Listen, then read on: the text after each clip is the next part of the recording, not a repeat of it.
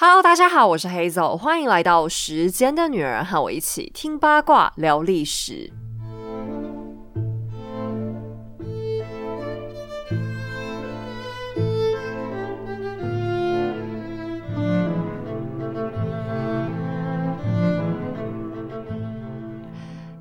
要先来跟大家报告一个好消息，那就是我家的冷气终于修好了。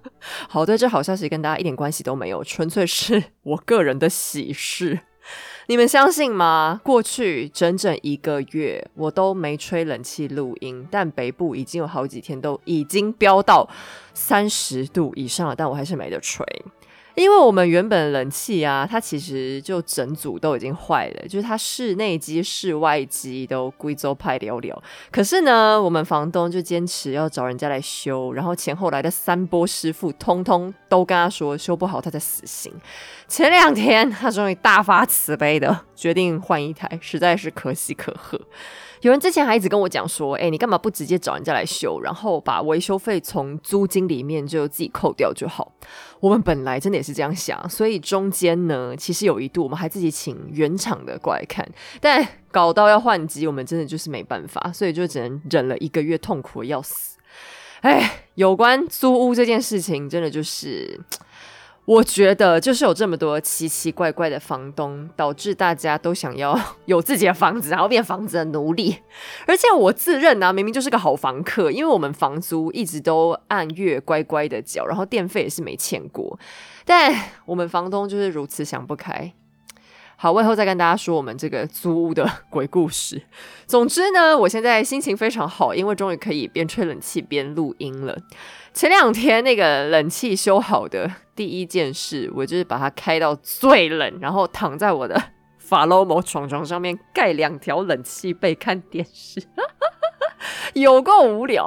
所以我现在声音听起来是不是有点沙哑？就是因为冷气开太冷着凉了，是想假装自己在俄罗斯吗？有够无聊的。好，我差不多开始讲今天的故事了。我这一次啊，在写脚本的时候，神队友他在旁边路过看了两眼，然后就突然忍不住说：“哎，你怎么写着写着又写到拿破仑出场了？” 对我也觉得很痛苦，因为拿破仑呢，他就是十八世纪末、十九世纪初这个时代欧洲的土霸王。假如我们把所有跟拿破仑有关的事情都拿掉，那整个欧洲的历史大概会直接一起空白个二十年。这也是为什么我必须要停下来，先把我们破仑兄的故事讲完之后，再重新开始聊罗曼诺夫。不过这方面也是因为罗曼诺夫这个王朝的时代太长了，就过了个几百年，这在欧洲来说也是相当少见的一个事情。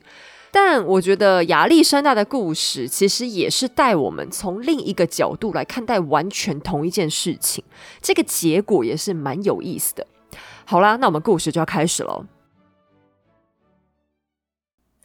西元一八一三年八月，在德意志靠近法国的边界一带，出现了前所未有的盛况。原本宁静朴实的小村庄，突然变得人山人海。街上到处可见淋雨浑身湿透的男人们，身上挂着各式各样的勋章，腰间别着雪亮的长剑，在大雨和泥泞当中不耐烦的来回穿梭。到了晚上，原本空荡荡的农舍里也被这群男人睡满了。他们大多喝得酒气冲天，想用酒精抵御湿冷的天气。假如你喝得不够醉，半夜很可能会被角落淫乱的呻吟吵醒，那是妓女们把握良机赚钱的声音。这群男人可不是什么等闲之辈，他们是欧洲各地汇集而来的军官和贵族，正等待上头主子们商讨出下一步该怎么做。因为比较好的房子都已经被主子们占走了，尽管这些小贵族、小军官在自家也是有头有脸的权贵，线下也只能委屈一点。但大雨和农舍的简陋还不是最让他们担忧的，真正让他们胆战心惊的是外面时不时传来的大炮声，还有路边突然偶尔出现的破碎尸体，这在在都提醒着他们。战争还没结束。在小城市里比较像样的房舍当中，一顶又一顶的皇冠齐聚。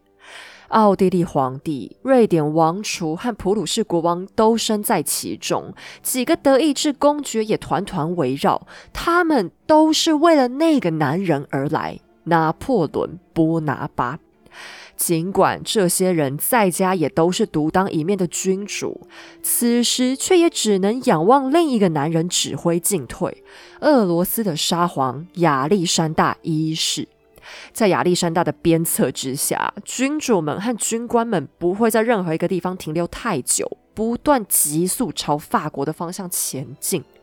亚历山大甚至经常跑不见人影，因为他自诩为军人出身的帝王，亲自跟着部队移动，而黏在他身边的，则是奥地利的外交大臣梅特涅。有关梅特涅这个人，在拿破仑的时代也着实是个不容小觑的存在。他是奥地利皇帝法兰兹一世的亲信，也是俄罗斯费尽千辛万苦才拉拢过来的重要人才。要知道，现任的法国皇后玛丽路易斯可是奥地利女大公，反法或者不反法，对此时此刻的奥地利来说，原本尚在模棱两可之间。为了说服奥皇，就必须拉拢能言善道、长袖善舞的梅特涅做内应。沙皇的妹妹小卡女大公此时挺身而出，亲自使出浑身解数向梅特涅示好。亚历山大知道大局的轻重，更是财大气粗的直接告诉妹妹：“你呀，就大方告诉我吧，要拉拢这个人，我们到底得花多少钱？我有的是钱，你可千万别害羞。”亚历山大向来信奉神秘主义，可惜的是，梦想中的超能力他没有，钞票的能力他倒是全欧洲最强。梅特涅拿人手短，就这样倒向俄罗斯，煽动奥皇正式加入反法阵线。在德意志的莱比锡，拿破仑和反法阵线展开了最后的对垒。在亚历山大的胡搅蛮缠之下，也在法军自乱阵脚、经验不足的情况下，波拿巴兵败如山倒，输掉了最后翻盘的资本。此时的亚历山大年方三十六，却已经完成了过去历代沙皇都做不到的成就，让全欧洲奉他们为共主。然而，就在这惊天动地的胜利之后，反法联盟内部却又开始出现了许多杂音。当共同的敌人跌倒，老奸巨猾的君主们忍不住开始思考一个问题：那我们下一个该对付的又会是谁呢？这就是政治，永远有要斗争的对象，永远都有想并吞的资源。但亚历山大不依不饶，他要的不只是一场漂亮的大胜。更要将拿破仑逼上死角，他要求联盟必须对法军紧咬不放，直直杀入巴黎，这样才能彻底打碎波拿巴东山再起的希望。他要为莫斯科复仇，他要解放法国的基督徒，他要打垮那个瞧不起他、瞧不起俄国的科西嘉老秃头。亚历山大的目标在其他君主眼里实在太像胡闹。英国人觉得他很抓马，奥地利人觉得他很幼稚，普鲁士则是因为国力太弱，连大气都不敢出一声，但内心也是冷笑不已。他们并不是反对进攻巴黎，而是对沙皇的动机有意见。现在人人各怀鬼胎，对于法国即将出空的王位，有些人想扶持拿破仑的儿子小罗马王，觉得孩子年纪小好控制。有一些人想帮助波旁家族复辟，觉得这一家的路易十八反正是个老废物，不敢不听指挥。但亚历山大的想法则是最疯狂的，他认为何不让法国继续保持君主立宪，然后让瑞典王储贝纳多特来当国王呢？好，贝纳多特这个人呐，他在拿破仑的故事里出现很多次。他原本只是个法国军官出身，却因为为人正直又亲切，再加上不错的军事天分，被没有小孩的瑞典国王找去当干儿子，要继承王位。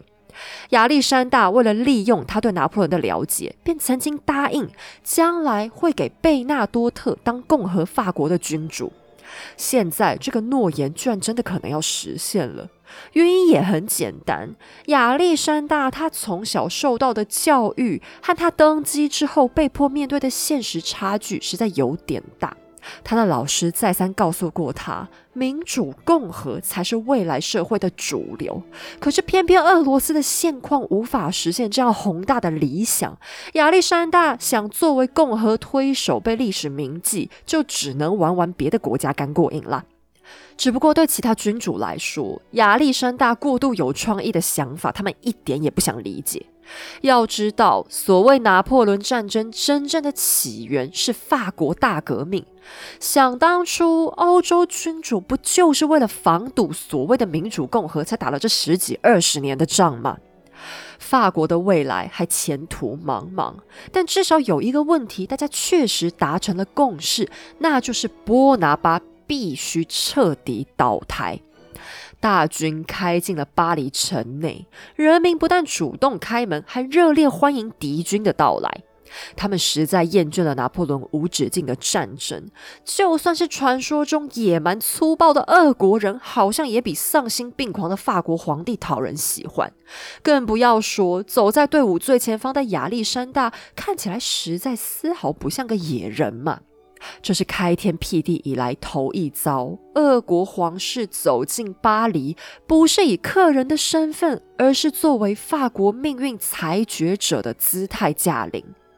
是亚历山大决定了拿破仑流放厄尔巴岛的命运，也是亚历山大裁定了由波旁家族取代波拿巴家族的命运。除了沙皇之外，妹妹小卡女大公同样成为了八卦的核心。现在哥哥扬眉吐气，做妹妹的也打算过去沾沾光，从伦敦赶过去见面。但小卡才刚踏上伦敦，就俨然一副喧宾夺主的嘴脸。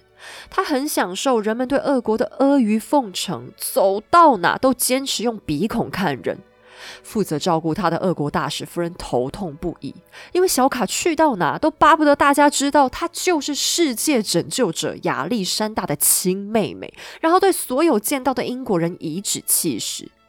当时的英国摄政王是后来的乔治四世，这个人本来就是个嘴脸刻薄、缺德、卑鄙的小人，他和女大公的会面也堪称是一场外交大灾难。小卡本来就自视身份高贵，而乔治天生又是个色胚，一走进会场就眼珠子乱看，惹得女大公脸色发黑。但乔治也是个要面子的，而且他毫无绅士风度。面对小卡臭着一张脸，他的脸更臭，还干脆直接训斥旁边的大使夫人：“你们家女大公长得真难看呐！”小卡闻言更回敬英国人：“你们的摄政王教养真差。”乔治在历史上本来就是恶名昭彰的浪荡小人，他最出名的事迹就是和妻子卡洛琳严重不和，还施以强烈的精神暴力。小卡为了激怒乔治，还故意公开和卡洛琳特别亲近。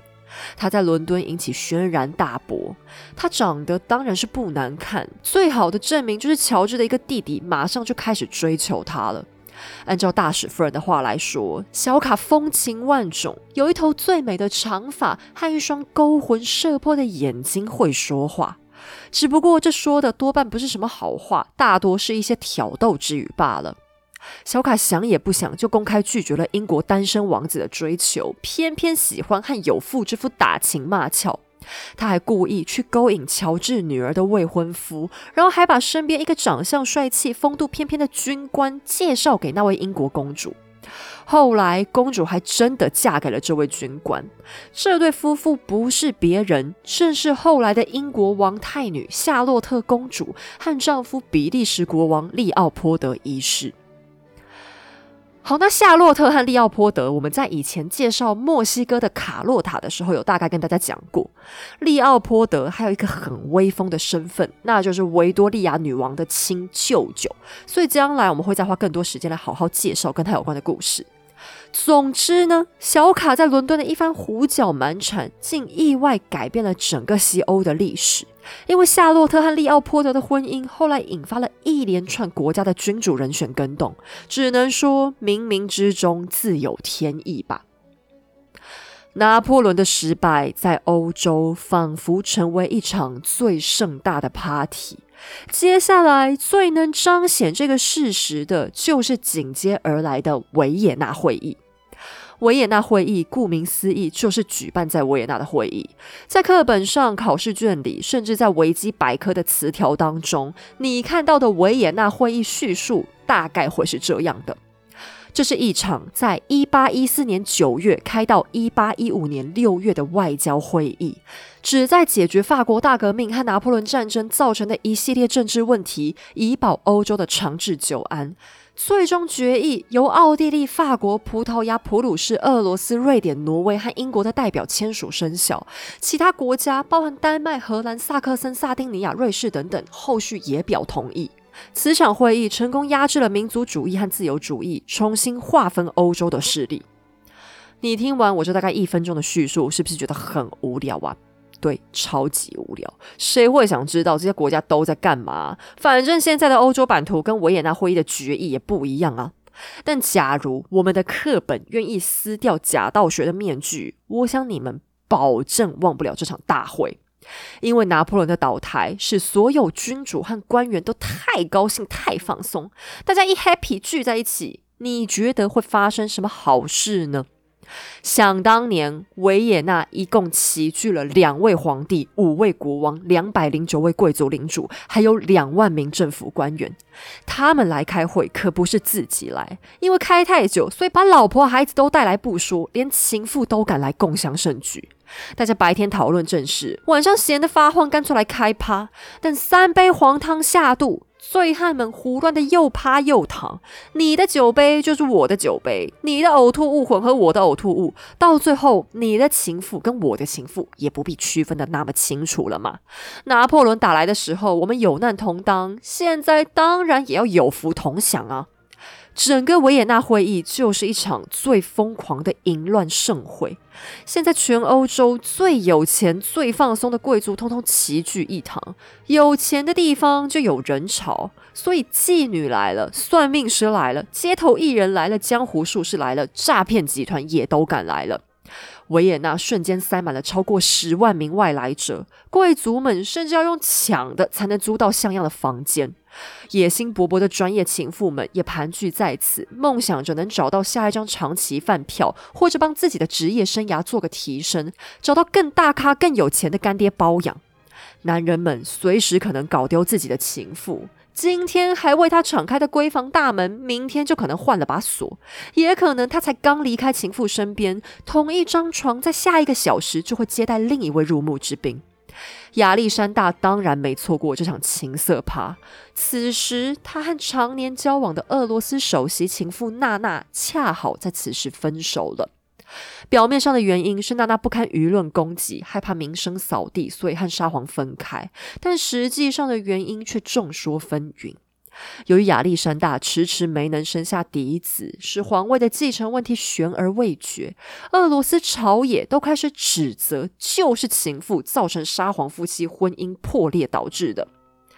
可这个说法听起来合理，你仔细想想又有点怪，因为沙皇已经出轨了十五年。皇后又不是今天才生不出来的，她现在都已经错过了最佳的生育年龄。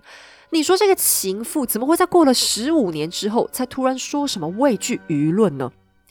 原来，在维也纳会议的最开始，沙皇就闹出了不小的丑闻，因为他把皇后伊丽莎白和情妇娜娜都带到了会场，还常常让他们同场现身。尽管贵族男性明明人人都不清白，但在正式场合让情妇登堂入室，还公开羞辱原配，仍然成为了不小的丑闻。娜娜宣称自己不堪忍受国际八卦新闻的骚扰，亚历山大万分怜香惜玉，只好努力配合娜娜，尽力疏远两个人的关系，然后还不停抱怨自己真正的幸福居然要因为什么礼节和体面而牺牲。可没过多久，亚历山大又发现自己好像被摆了一道。因为娜娜才转头就有了其他情人，甚至这个无缝接轨的速度让他非常怀疑，娜娜应该是很久之前就已经背着他红杏出墙了。这下亚历山大受到强烈的刺激，于是，在维也纳周遭各种诱惑之下，他的感情道德终于崩坏了。其实我很难讲，他和娜娜到底是谁先犯错。尽管他口口声声说自己十多年来对娜娜一片真心，但这当然只是他的片面之词而已。在拿破仑战争期间，他出去打个仗就断断续续有好几件露水姻缘，而且还闹到连奥地利的梅特涅都知道。你就可以想象，沙皇不是忠诚，只是根本没把自己偷吃的行为放在心上而已。维也纳是多么狂放啊！满地都是美丽的女人在争宠献媚。有位老司机亲王老神在在的说：“维也纳会议不是走着前进，是跳着舞前进的。”亚历山大一头栽进各式各样的温柔乡，在一场又一场的狂欢 party 上，他尽情热舞，更换舞伴。他的大臣公然为他拉皮条，让德意志的官员夫人、银行家的妻子，还有各式各样的妓女爬上龙床。一辈子关在宫廷里的亚历山大，现在没那么爱贵妇千金，反而更喜欢低调又花样百出的中产阶级女子。有奥地利官员说，沙皇就像一块吸铁一样吸引着女人，甚至连沙皇后现在也很忙。她的第一任情夫也出现在维也纳。当初那名男子是保罗一世为了维护皇家体面，故意调到远方派驻的。现在这对有情人久别重逢。爱火烧成弥天大火，情夫恳求伊丽莎白皇后赶快离婚，和他远走高飞，但亚历山大却坚决不同意。皇后只能泪眼汪汪的和男朋友把握机会尽情缠绵。反正亚历山大到处在别人的床上打滚，也并不在意老婆的私生活到底怎么样了。但在所有达官显要当中，最有艳福的莫过于奥地利外交大臣梅特涅。他有两个艳名远播的情妇，现在争先恐后追着他来到维也纳，并且分别租下了同一栋宫殿里的两个对面房间。第一位情妇是萨根公爵夫人威廉明娜。虽然以他的家族领地来看，他是德意志人，但他的阿公是从前俄罗斯安娜女皇的第一男宠比隆。专业情夫的孙女做了专业情妇，这大概也能算是家学渊源了吧？威廉明娜是典型的美女，有一张小巧的脸，卷卷的黑发，大大的眼睛，玲珑有致的身材。由于她出身高贵，受过教育，浑身还散发出仪态万千的气质。梅特涅简直跟着魔一样的黏着威廉明娜，但这个女孩最突出的并不是美貌或学识素养，而是她毫无边界的强大欲望。她的母亲本来就是欧洲恶名昭彰的荡妇，结婚之后找情夫就像在集邮，从芬兰到波兰到法国都有。威廉明娜或许是耳濡目染，性观念也相当开放。在他结婚之后的第二年，就和自己母亲的情夫不干不净，最后还生下了一名私生女。但因为分娩的时候助产士太粗鲁，使威廉明娜的生育能力被弄坏了。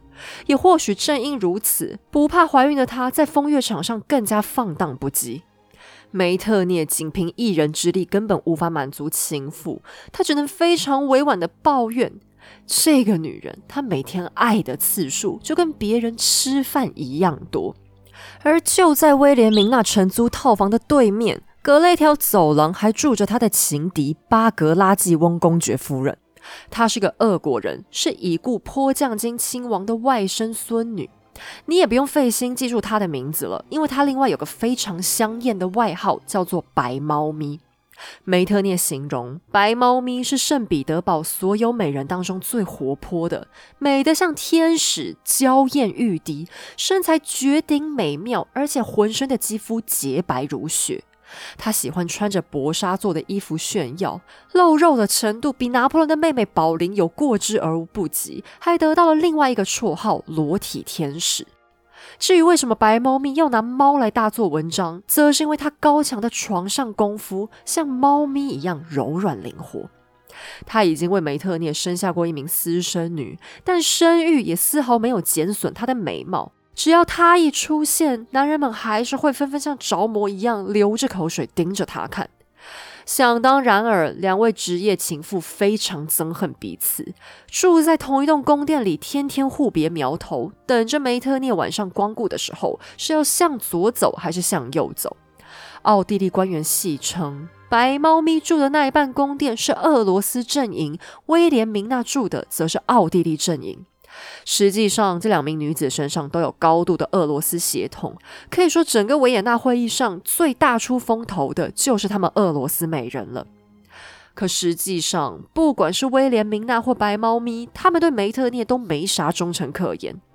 维也纳的达官显贵那么多，他们跟着梅特涅，只不过是想借机蹭上更高的枝头。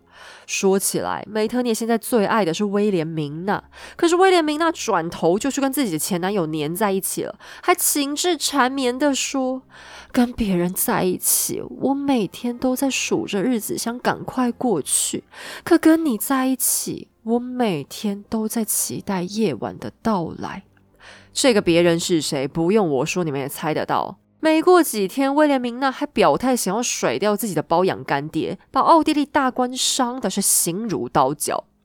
另一头，白猫咪的闺房还比威廉明娜更忙。梅特涅虽然比较少来光顾，却正中他下怀。他昼夜不停地开着派对，花招百出，惹得各路男性垂涎不已。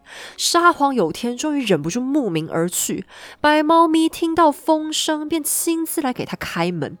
的门一打开，映入亚历山大眼帘的是衣衫不整、酥胸半露、眼神迷茫的白猫咪，歪七八倒、嗲声嗲气的喊着“陛下”。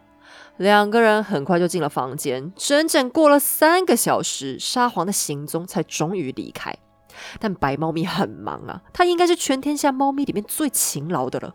亚历山大的弟弟康斯坦丁很快也跑来他的闺房厮混，亲兄弟变成表兄弟就算了，现在他们的妹妹小卡的老公死了，而她看上福腾堡王储，准备再嫁，可这位福腾堡王子一样躺上了白猫咪的床。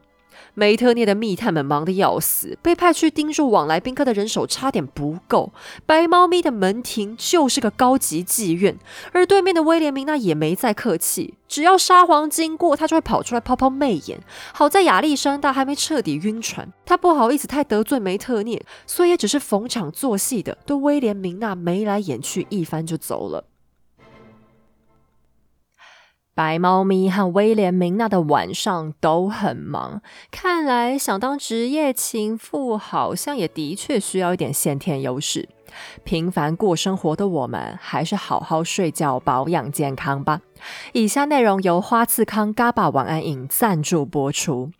天气越来越热，事情越来越多，忙碌的每一天，是不是让你经常想叹气？晚上翻来覆去，越想越睡不着呢？Hazel 推荐你试试花次康 GABA 晚安饮。花次康是在地的保健品牌，专门针对台湾人的生活习惯研发各种保健产品。晚安饮采用的 GABA 成分是拥有日本专利的天然发酵萃取物，能帮助你稳定情绪，躺在床上就能开始体会心平气和的放松感。另外还有包含罗布麻精华、北海道芦笋萃取等草本成分，都是能让你舒缓紧张、调节生理机能、帮助你睡眠稳定的好伙伴。华次康的 GABA 晚安饮是不含西药成分，通过 ISO 及 HACCP 认证的纯素产品。小小一瓶，口感酸甜，喝完之后半小时躺在床上就能感受到周公在向你招手啦。即日起到六月二十八号前，在时间的女儿粉丝专属隐藏卖场下单 GABA 晚安饮三盒享八五折，加赠西印度樱桃 C。全馆商品结账输入优惠码 Hazel 再享九五折，开通新会员还能再折两百元哦。想拥有一夜好眠，就让花次康帮助你。好，我们今天的品牌爸爸花次康，他们是第二次来我们家了。这是我最近非常常吃的一个保健食品。因为我不是跟你们说我已经一个多月没吹冷气了，但其实北部啊，前两个礼拜就已经有非常非常热天气，就已经超过三十度。我是那种只要一热就会很难睡的人，就算好不容易睡着，也会睡得非常不安稳。但 最可怜的也还不是我，而是我旁边的神队友。因为我只要一睡不好，就会一直翻来覆去。那他本来也不是一个很好睡的人，结果我这样动来动去，他就更难睡。等花次康他们这次体验品寄来之后，我才汹汹想到啊，我们可以喝这个晚安饮啊。那我觉得它喝下去之后是一种很妙的感觉，你不会很具体的觉得说啊，突然很想睡，或是突然就睡着那样。诶，那是安眠药或是迷药吧？晚安饮它是食品啦，就没那么激烈。可是它喝下去啊，你还是可以照常划个手机、看个书什么的。可你大概磨蹭个半小时之后，就会渐渐有一种啊，好像可以关灯睡觉的感觉。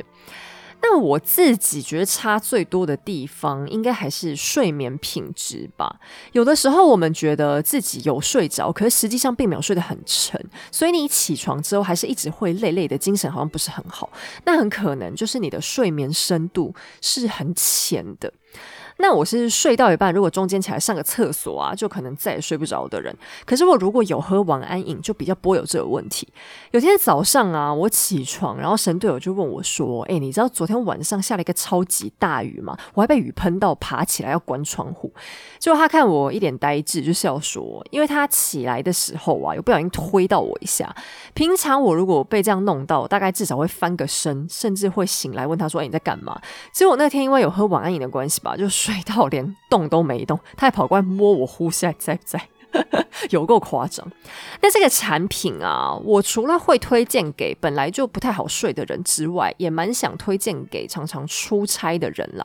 像我自己会认床比较严重，因为我待在自己家里的床床太舒服了吧，所以像我每次回婆家住的时候都有点痛苦。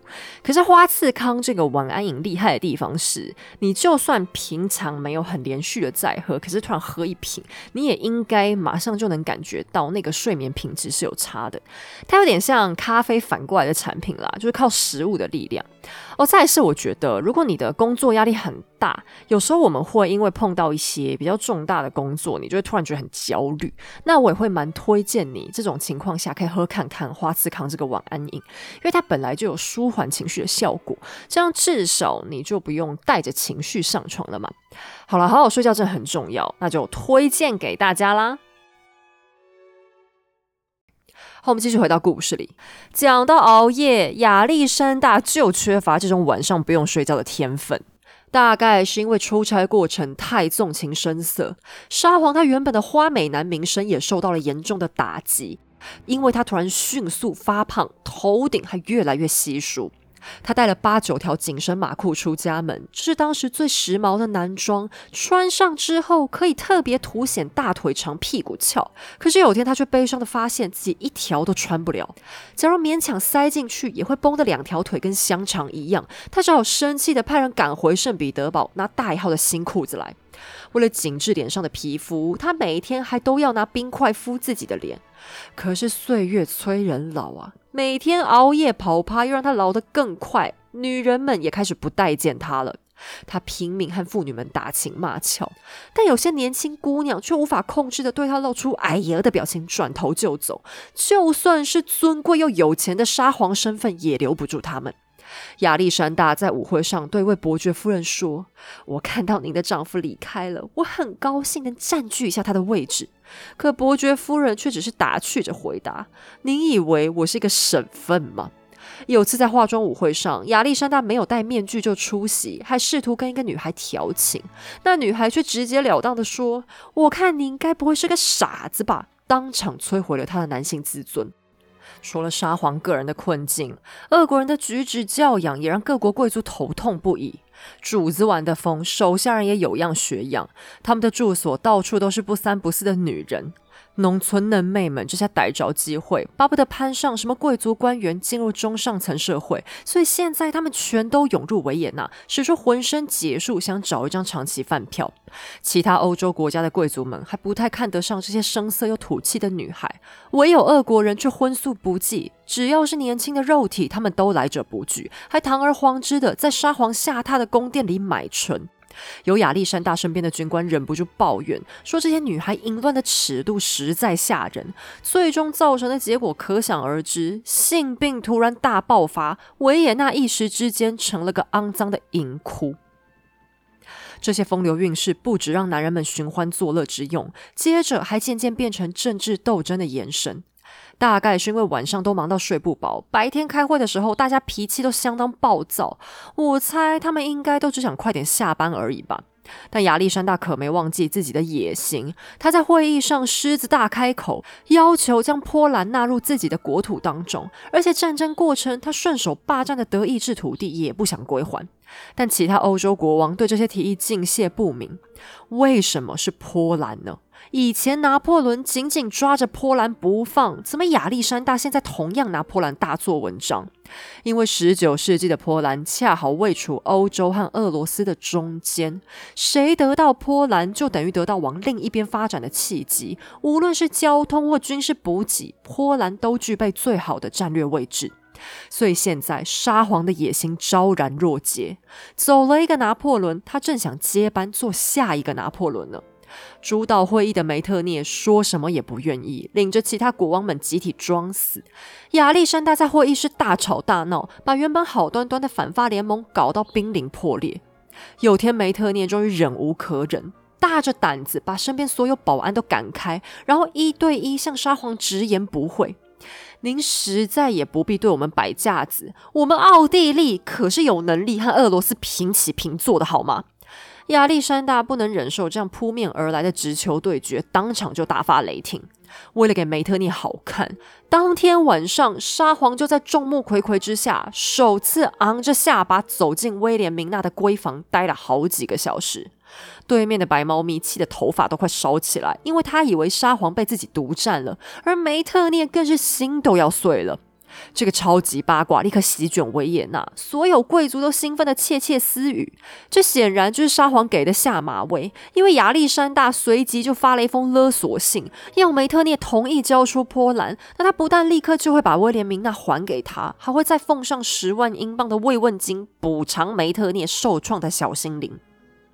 此招一出，亚历山大真的得逞了，波兰就这样被他抢了去。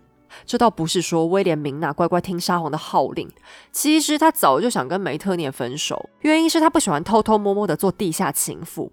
可是梅特涅早就结婚了，而且正宫妻子还是带了庞大嫁妆的名门贵女。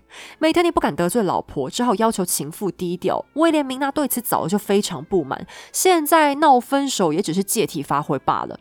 谁知道梅特涅对他确实有几分真情真爱，就这样突然被甩，搞得他心力交瘁。开会时动作慢了半拍，才使俄国抢得先机，夺走了波兰。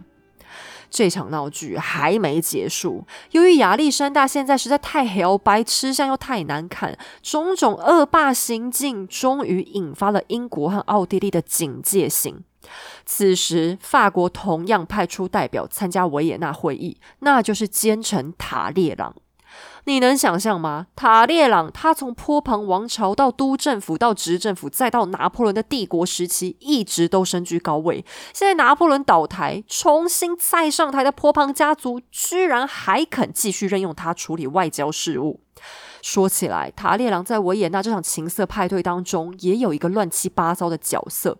他和威廉明娜的母亲过从甚密，然后把威廉明娜的一个妹妹嫁给自己外甥，可是自己却又和外甥媳妇疑似有一腿。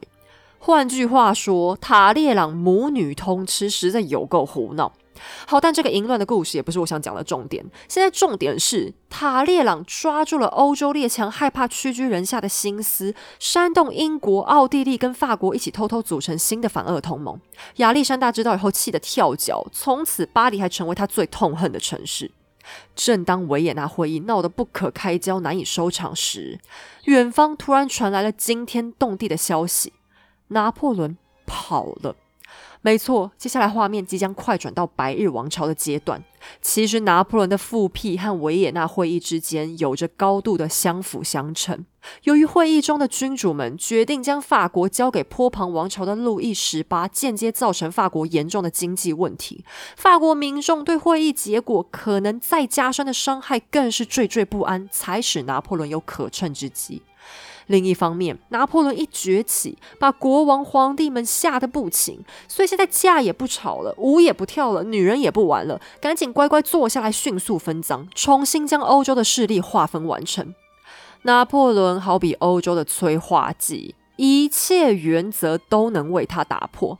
好比梅特涅吧，在威廉明娜事件之后，他跟亚历山大原本摆出了一副老死不相往来的架势，两个人见面连话都不肯好好说。结果现在因为大家都太害怕、太紧张，梅特涅居然屁颠屁颠的亲自跑来，把厄尔巴皇帝逃跑的坏消息报告给沙皇。谁知沙皇非但不害怕，还摆出一副舍我其谁的悲壮姿态，自告奋勇要担任反法军的总指挥，然后还钦点了英国的威灵顿公爵当他的副手。这时候呢，亚历山大迷信的一面又突然爆发了。我讲过，他这个人因为种种心灵创伤，开始信奉起神秘主义，觉得万事都跟上帝的旨意有关。小卡妹妹投其所好，就介绍了一位克鲁德纳男爵夫人给哥哥。这个女人的名字呢，你也不用太认真记。总之，她就是个女神棍，宣称自己可以跟上帝直接沟通。证据是什么呢？这证据啊，就是她在年纪很小的时候被家里强迫嫁给一个中年男子，可因为她不想嫁，就非常认真向上帝祈祷。这祈祷完，她立刻长了满脸的麻疹，减损了那个男人向她求婚的意愿。夫人相信，这一定就是上帝在回应她，她跟上帝之间一定有着巧妙的连结。这完全就是一个狗屁不通的说法，因为得麻疹在以前根本就不是什么稀奇事。更可笑的是，这个夫人后来还是被迫跟那位中年男子结婚了。显然，上帝跟她还是挺沟通不良的嘛。但女神棍很快也找到了发展事业的秘诀，那就是拿着圣经，用没人听得懂的宗教语言，把福音书讲成连教宗都听不懂的样子。他宣称耶稣即将再次重返人间，拿破仑就是撒旦派来作乱的恶魔，等救世主再次降临，就能带领全人类驱逐邪恶。当女神棍首次被带到宫廷，他立刻当众指认沙皇就是那个新救世主啊！这番话不正是亚历山大最想听见的吗？他当场跪在女神棍面前，感动的大哭，然后宣称自己找到了和平的秘诀。现在他真把自己当成弥赛亚。你还在觉得被邪教骗进去的信徒很笨吗？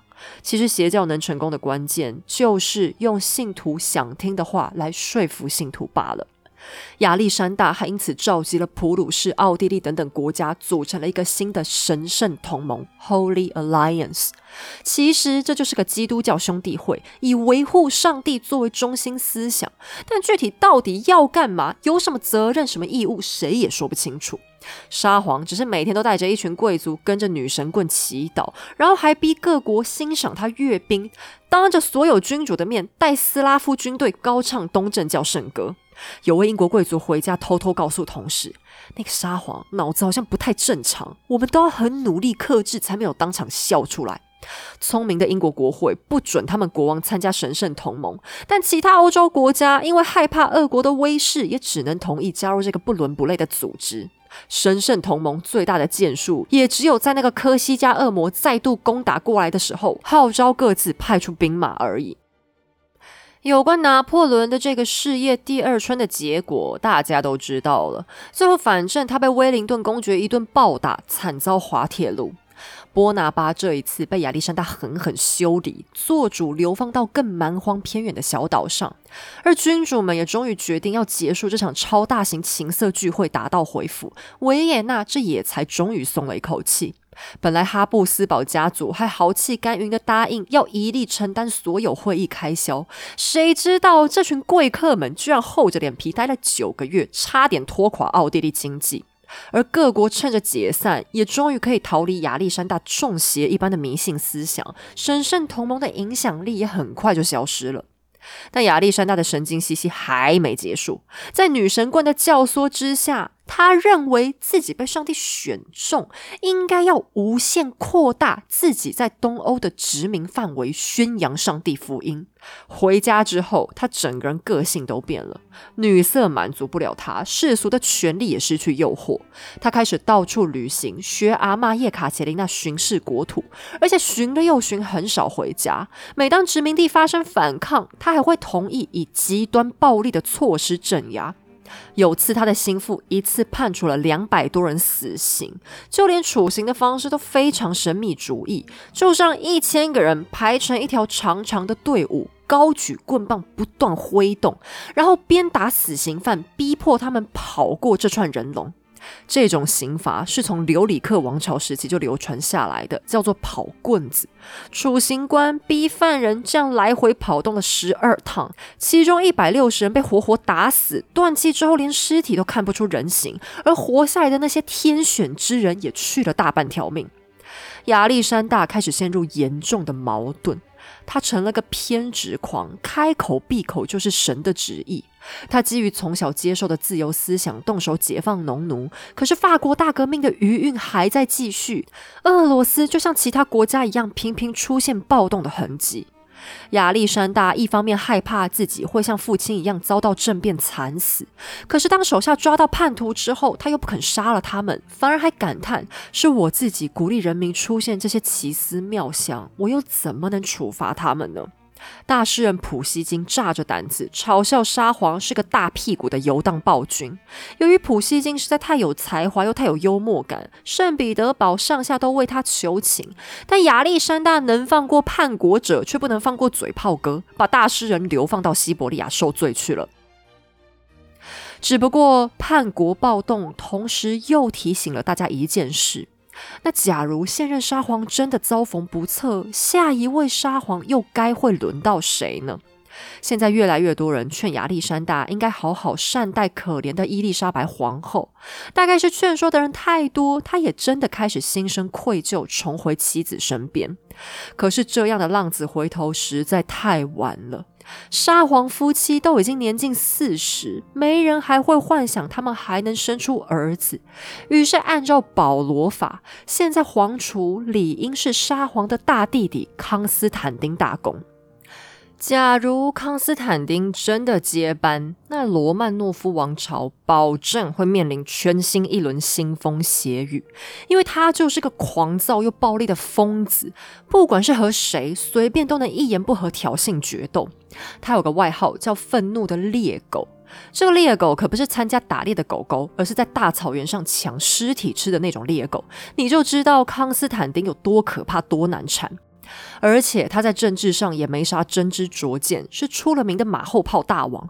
亚历山大在拿破仑战争期间，经常被其他国家抱怨胡搞瞎搞，但康斯坦丁比他更不会打仗，被派出去带兵无数次，但几乎没打赢过。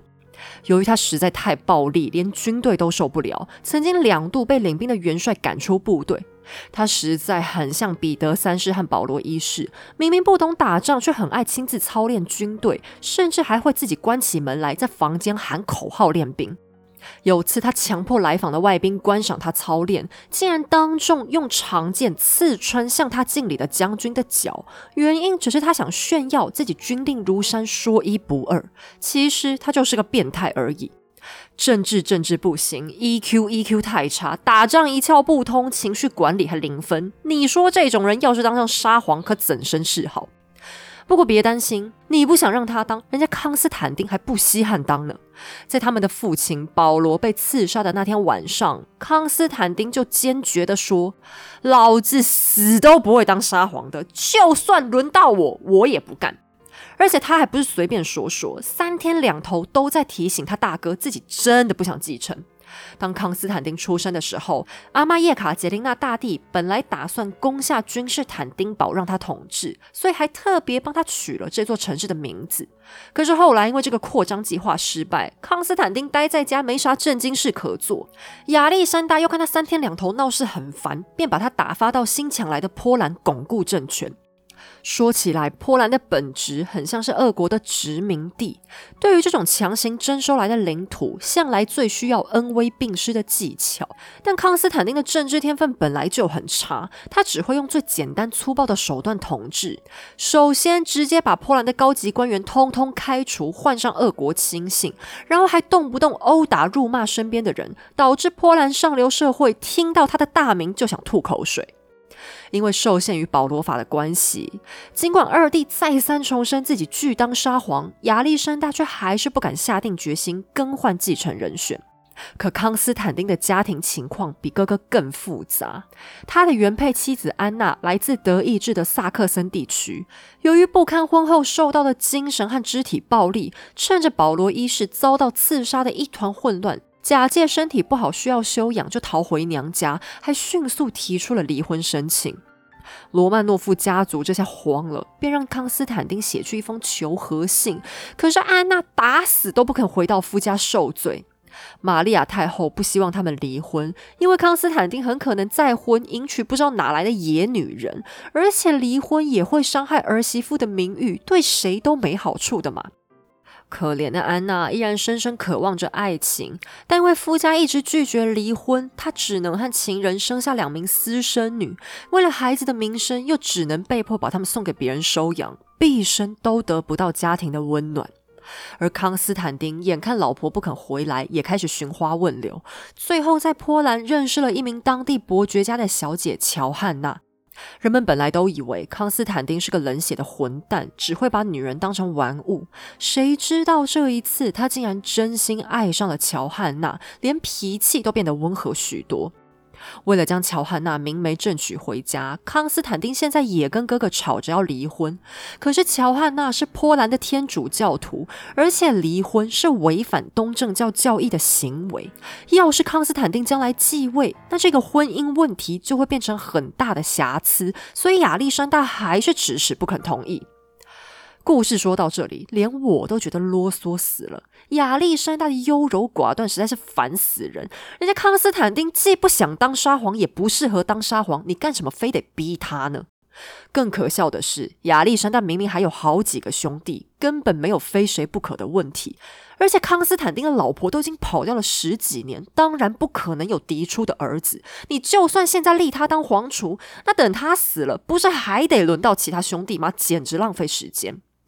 好了，那现在问题来了。假如康斯坦丁正在成功脱身，那下一个皇位继承人又会是谁呢？他们家其实还有两个弟弟，老三叫尼古拉，老四叫米哈伊尔。按照顺序，尼古拉理应成为新的皇储。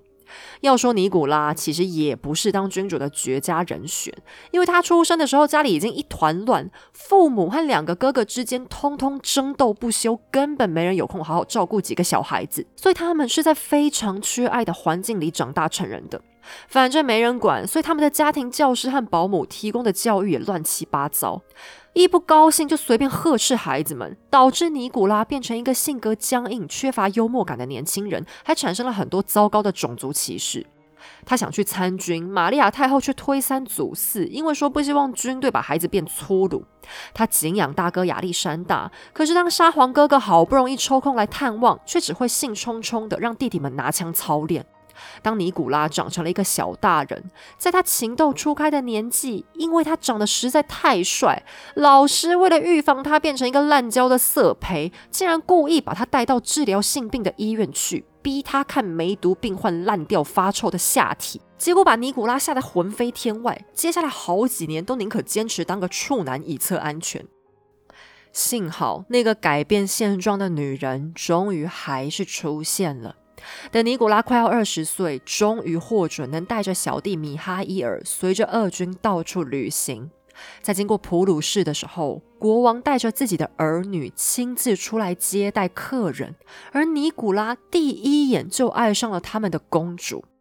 公主就像一朵柔软的娇花，虽然继承了母亲的美貌，却是带着一种苍白脆弱的美。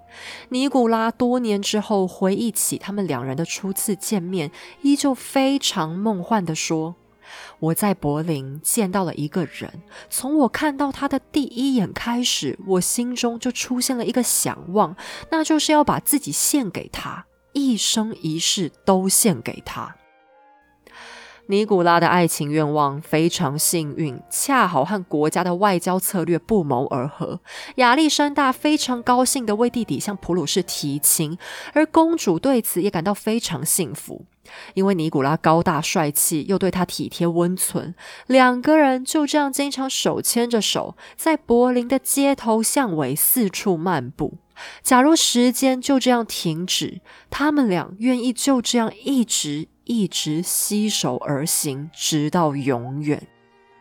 尼古拉亲昵的称呼公主为穆妃，公主则称呼他为尼基。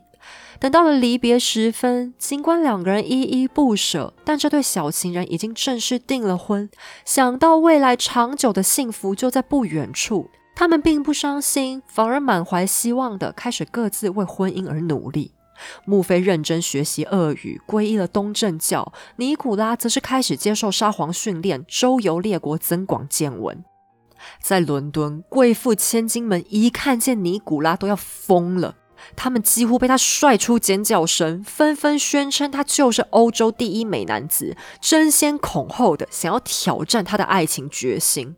尼古拉有一头金棕色的卷发，还有蓝色的眼睛、高挺的鼻梁、线条分明的嘴唇，而且他的身材高大匀称。亲友们有时候会昵称他是巨人。简单来说，他就是高富帅这三个字的实体化身。英国女士们都在努力的狂抛媚眼，但不解风情的尼古拉毫无反应，因为他满脑子都只有心爱的穆妃，根本容不下别的女人。就在分开一年之后，二十一岁的尼古拉大公在穆菲十九岁生日的那一天，于圣彼得堡的东宫迎娶了她。尼古拉的爱有多深，给老婆身上披挂的珠宝就有多重。一切奢华也彰显出罗曼诺夫家族对这个新嫁娘的欢迎。人人都喜欢白皙精致的穆菲，特别是婆婆玛利亚对她万般宠爱。罗曼诺夫家族现在前所未有的和谐，尼古拉夫妻对沙皇大哥非常敬爱，简直到了顶礼膜拜的程度。二哥康斯坦丁对此也非常满意，因为三弟的婚姻越成功，自己就越有机会摆脱皇储的重责大任。穆妃是个很有福气的女大公，婚后第二年就生下了一名健康的婴儿。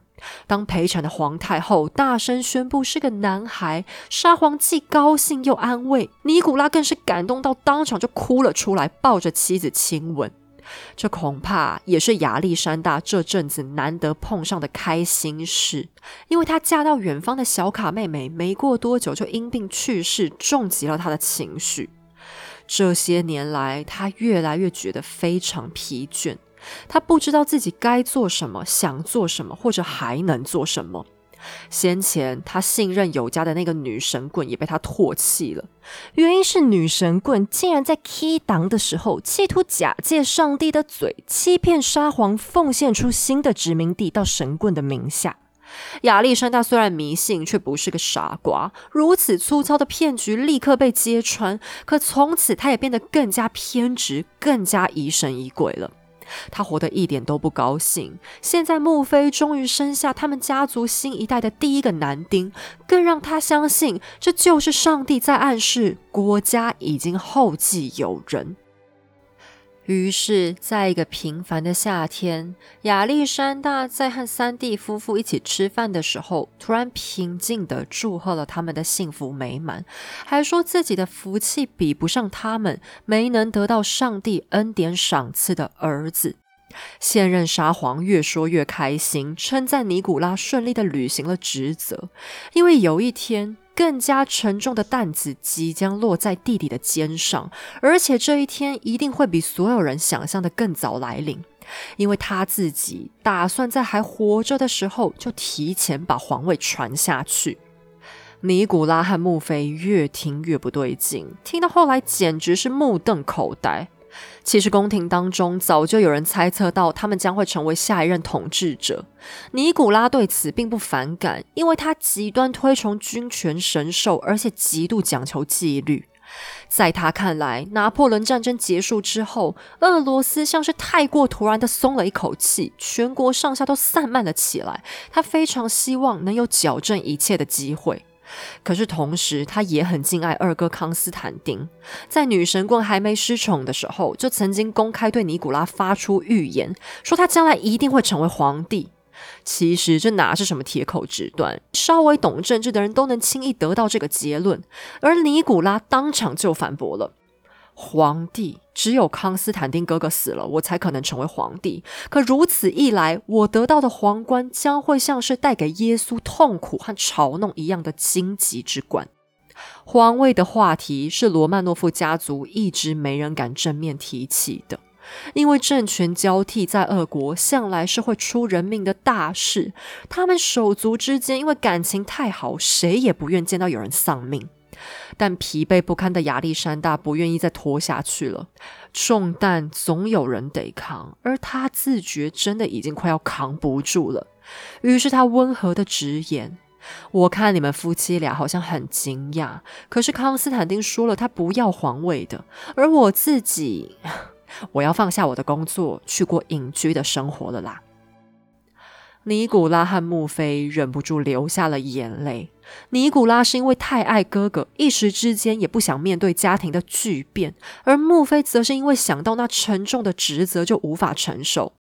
这位德意志公主不是傻瓜，她只想做尼古拉幸福的小妻子。对于沙皇杀后滔天的权力和富贵，她非但不贪恋，还很清楚那背后将带来多少沉重的压力。可是两位兄长都心意已决，亚历山大当着尼古拉的面同意了康斯坦丁离婚再娶的请求，形同于正式排除了二弟继位的可能。他的内心一片宁静。就在参加完康斯坦丁的婚礼之后，他又向弟弟们宣布：“我真的要退休去了。”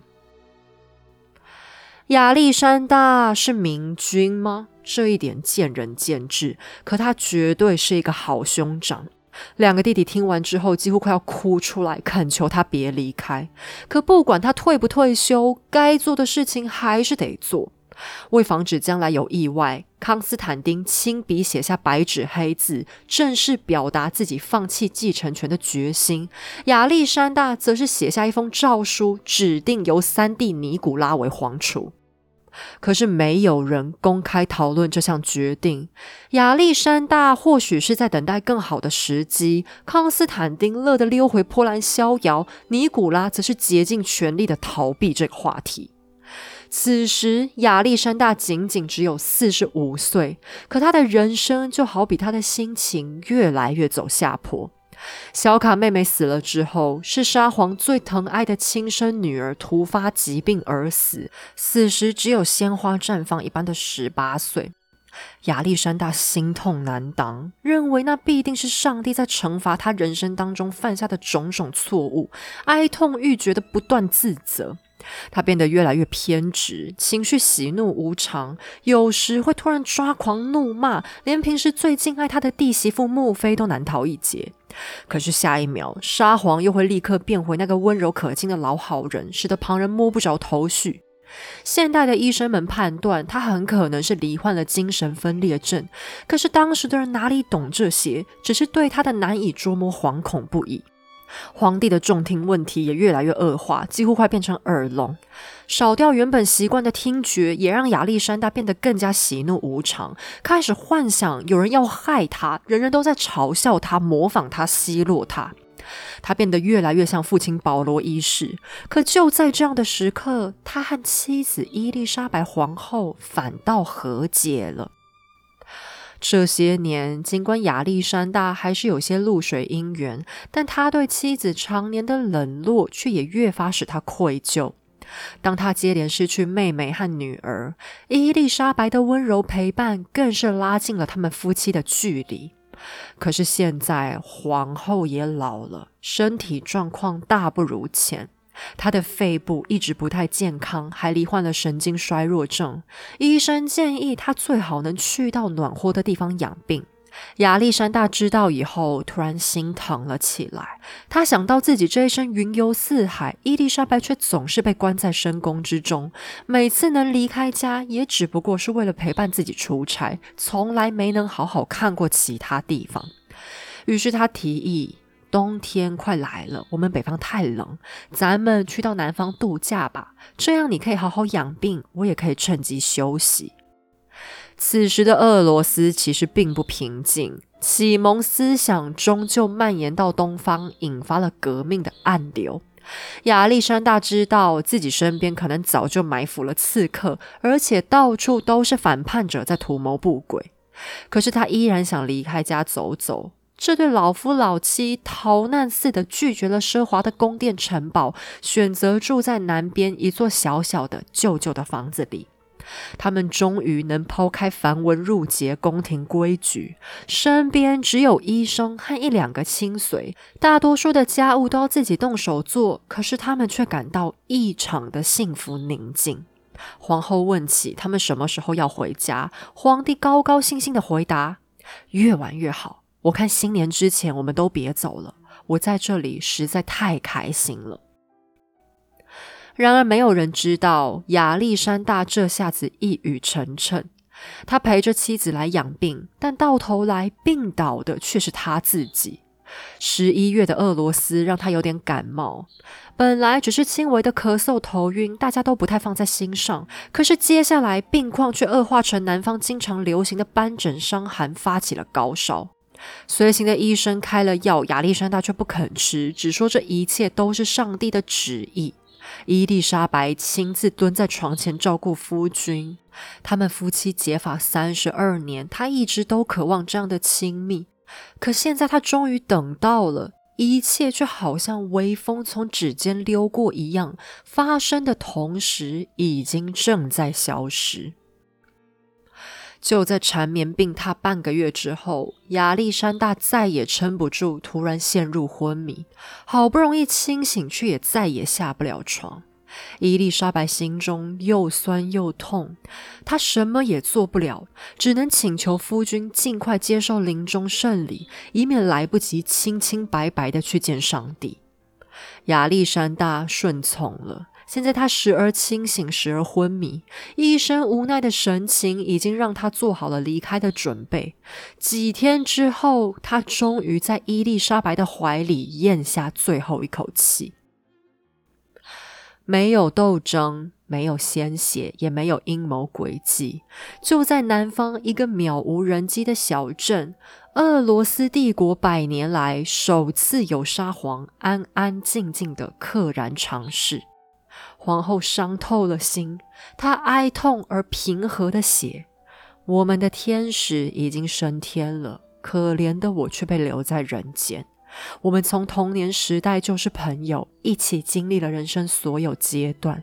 有时候我们的距离遥远，但总能找回彼此，最后也回到了正确的道路上。可正当我们品尝到结合的甜蜜，他却又被夺走了。”在旁人看来，伊丽莎白似乎太过美化自己的婚姻。可或许在她心中，能和仰慕之人相敬如宾三十年，就是最大的幸福了吧？她向自己的母亲说：“别为我担心，但假如我足够勇敢的话，我很愿意就这样随他一起去了。”上帝或许听见了这个心声，没让皇后被抛下太久。伊丽莎白的健康原本就很差，丧夫之痛更让她难以好转，甚至无力参加丈夫的丧礼。等她好不容易能踏上归途，婆婆玛利亚太后因为太过担心，还打算亲自出城迎接。可就在婆媳俩预定碰面的当天清晨，伊丽莎白的心跳就在睡梦之中停止了。此时，距离亚历山大的死仅仅只过去了半年。亚历山大是个好皇帝吗？或许他的天分没有同时代的拿破仑出色，过于庞大的国家又经常拖得他力不从心。可他终究是尽了全力延续这个困难重重的政权。他只是一个很努力的凡人，渴望着荣光，梦想能拼出一番事业。他在国际大战中缔造了不世出的功绩，使俄国扬眉吐气；主导的维也纳会议更带给欧洲近百年的安宁。他或许没能达到叶卡捷琳娜大帝的成就，却也足够他自豪的下去面对罗曼诺夫的列祖列宗了。然而，接下来呢？现在俄罗斯是不是真的可以完成一次和平的政权转移？恐怕还是未必。圣彼得堡没有正大光明匾，而尼古拉的继位诏书还躺在亚历山大的书桌抽屉里，没几个人知道它的存在。甚至沙皇死的太过平静，平静到他的臣民不敢相信，怀疑他根本没死的地步。沙皇这样的工作，是康斯坦丁说不干就能不干，又是尼古拉说想干就能干的吗？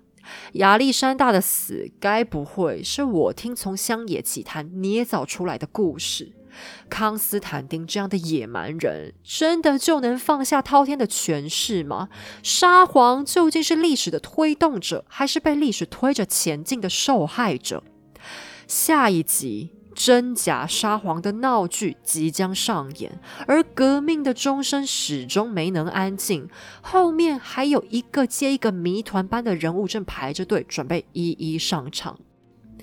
好了，我们今天的节目就先到这里。在此声明，本节目所有内容均来自书籍著作、国内外历史网站资料或者纪录片，以逻辑梳理之后呈现给大家。希望你喜欢，喜欢的话也欢迎顺手点击文字说明页面的赞助链接，请 Hazel 喝杯下午茶，让我可以继续说故事。也别忘了去试试花次康 GABA 晚安饮，亲自体会看看深层睡眠的幸福感哦。我们下期再见。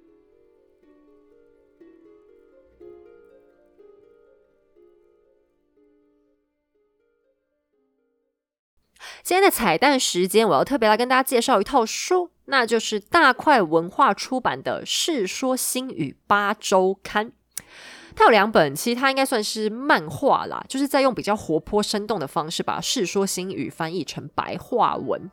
那讲到“世说新语”四个字，可能很多人会觉得啊，好像很沉重，因为感觉它是学校国文课本才会出现的名词，就好像很枯燥、很难懂。可是其实啊，原本的《世说新语》就是在讲东汉到东晋之间发生的事情。